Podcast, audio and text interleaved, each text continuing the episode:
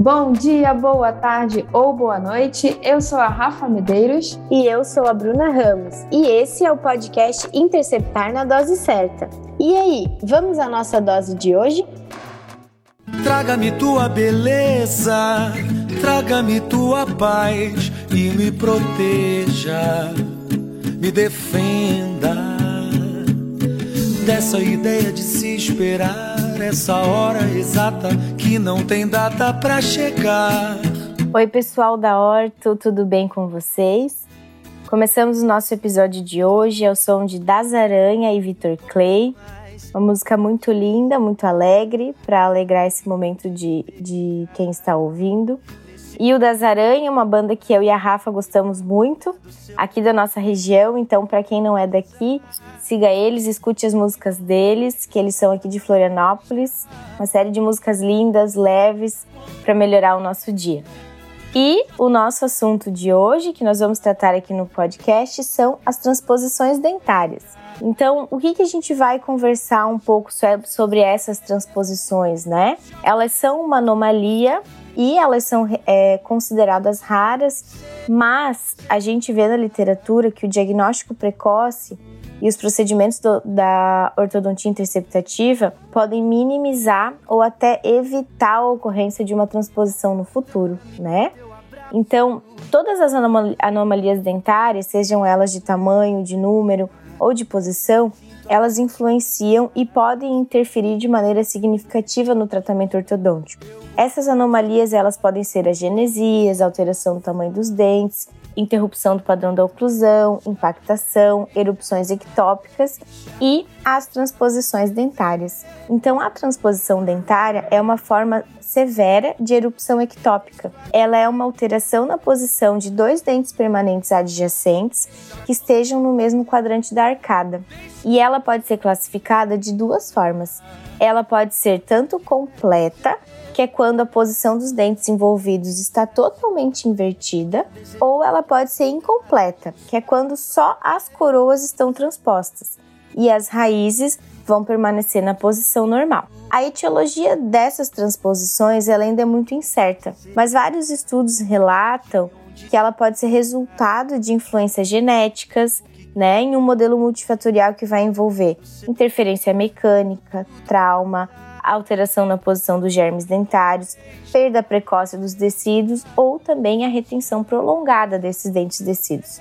Outros autores também citam como possível fator etiológico das transposições o apinhamento dentário, a presença de dentes supranumerários e até o hábito de sucção digital. Então, como eu falei no início, a prevalência da transposição ela é baixa e ela é até considerada é, rara, né? e ela também é variável nas populações. A gente vê que as populações é, da Índia ou até da Ásia têm uma proporção maior dessas transposições. Quando ela ocorre, a maxila geralmente é a mais afetada e ela pode ser de forma unilateral. A transposição do canino e do primeiro premolar superior é a mais frequente, seguida da transposição do incisivo lateral com o canino é, superior e não tem nenhum relato de transposição na dentição decídua. Que é o grande problema, né, de se ter uma transposição, principalmente quando ela for completa? O tratamento ortodôntico, ele vai ser muito difícil. É muito difícil a gente conseguir trazer esses dentes para sua posição correta na arcada e estabelecer uma oclusão funcional e até estética, né? Então, a literatura, ela não tem um protocolo definido para o tratamento das transposições, sendo relatadas inúmeras opções para intervenção. Então, a gente vê que é, é relatado extração desses dentes, alinhamento e nivelamento dos dentes nas posições transpostas, mas a mais citada e a que seria mais indicada é o tratamento interceptador. Então, o que, que a literatura nos traz, né? que o grau de transposição ele pode variar desde um pequeno deslocamento até uma transposição completa. Isso eu já posso avaliar antes, né? Então existem manejos que eu posso fazer que podem evitar que essa transposição ocorra. Então, às vezes, um caso que poderia ser uma transposição completa, se eu tratar precocemente, se eu fizer um tratamento interceptador, eu posso fazer com que ele se torne apenas um deslocamento. Então, o momento ideal para a gente avaliar o desenvolvimento e o trajeto da erupção dos dentes, principalmente dos incisivos laterais na mandíbula, os incisivos laterais na maxila também, é na fase inicial da dentição mista, de 6 até 8 anos, que é quando vai ocorrer as primeiras trocas dentárias e a erupção do primeiro molar permanente. Então, nessa fase, é legal que a gente solicite uma radiografia panorâmica, avaliar a posição dos germes, avaliar é, a presença e a posição dos dentes não erupcionados, possíveis anomalias, agenesias, patologias e também se eu já tenho algum indicativo de uma possível transposição o que, que nós precisamos observar, né? É, nós que tratamos criança, temos é, essa parte de ortopedia, de interceptativa no consultório. Qualquer dente descido que ele não apresente mobilidade ou que ele esteja retido além do período do tempo normal para ele esfoliar, a gente deve levantar uma suspeita é, ou ausência do dente, do germe do sucessor permanente ou algum posicionamento ectópico.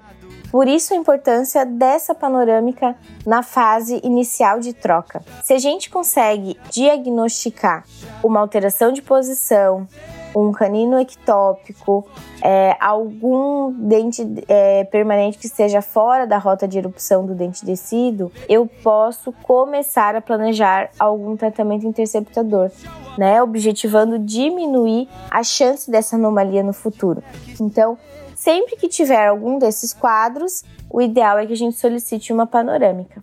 A gente já comentou em outros episódios da importância do acompanhamento precoce da criança, né? Eu sempre penso que é mais válido a gente pedir uma panorâmica para confirmar que está tudo certo, ou do que depois ser surpreendido com é, uma transposição, uma genesia, alguma anomalia.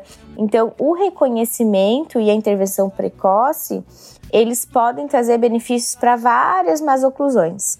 Mas falando aqui da transposição, esse reconhecimento e essa intervenção precoce vão trazer benefícios, e isso a gente pode fazer extrações interceptativas que vão ser associadas ao tratamento ortodôntico no futuro, reduzindo a complexidade é, desse tratamento, né? Então, quando a gente detecta nessa fase de 6 a 8 anos que tem uma possível transposição, que tem uma alteração de rota de erupção, que tem um dente descido retido além do seu tempo, a literatura recomenda que a gente extraia esses dentes descidos.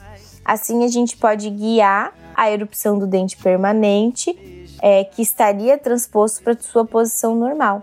Então, essa é a grande importância da detecção precoce, né?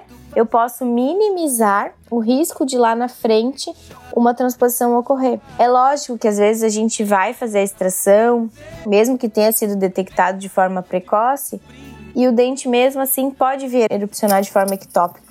Mas é muito mais válido a gente ter tentado fazer essa correção, do que simplesmente negligenciar essa parte, né, de diagnóstico precoce. Alguns outros autores ainda trazem que o diagnóstico precoce é, de transposições ele vai possibilitar o manejo com ortodontia interceptativa ainda nessa dentição mista minimizando a complexidade e complicações do tratamento ortodôntico futuro. Então, o diagnóstico precoce das transposições dentárias na maxila e na mandíbula é o principal passo para o manejo e redução das complicações ortodônticas futuras. O objetivo do diagnóstico precoce permitir a intervenção, principalmente antes da erupção do canino, porque o canino é um dente que, quando transposto, ele gera um grau de dificuldade muito grande para sua correção ortodôntica. Então, quanto antes eu detectar, seja na maxila ou seja na mandíbula, essa erupção ectópica do canino, mais vantajoso vai ser para o meu tratamento. Porque se a gente deixa passar a fase de avaliação desse diagnóstico precoce, lá na frente um canino transposto, ele vai ser um tratamento muito complexo de se realizar. Então, se eu fiz essa panorâmica de 6 a 8 anos, se eu tenho um canino retido depois ali com 10, 11 anos, que seria a época de esfoliação, eu preciso que acenda uma luzinha de uma possível ectopia, genesia ou até de uma transposição.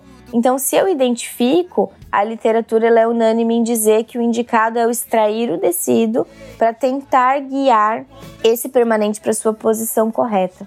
Então, o manejo da transposição ele é, é muito variado na literatura. A gente não tem um plano de tratamento, um protocolo que seja é, unânime para todos os autores.